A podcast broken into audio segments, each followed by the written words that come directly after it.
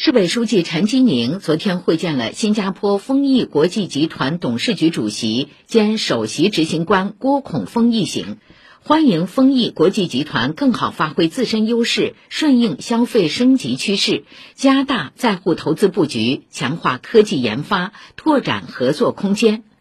上海将全力营造市场化、法治化、国际化一流营商环境，更好为企业发展稳预期、强信心。市领导陈通、张维参加会见。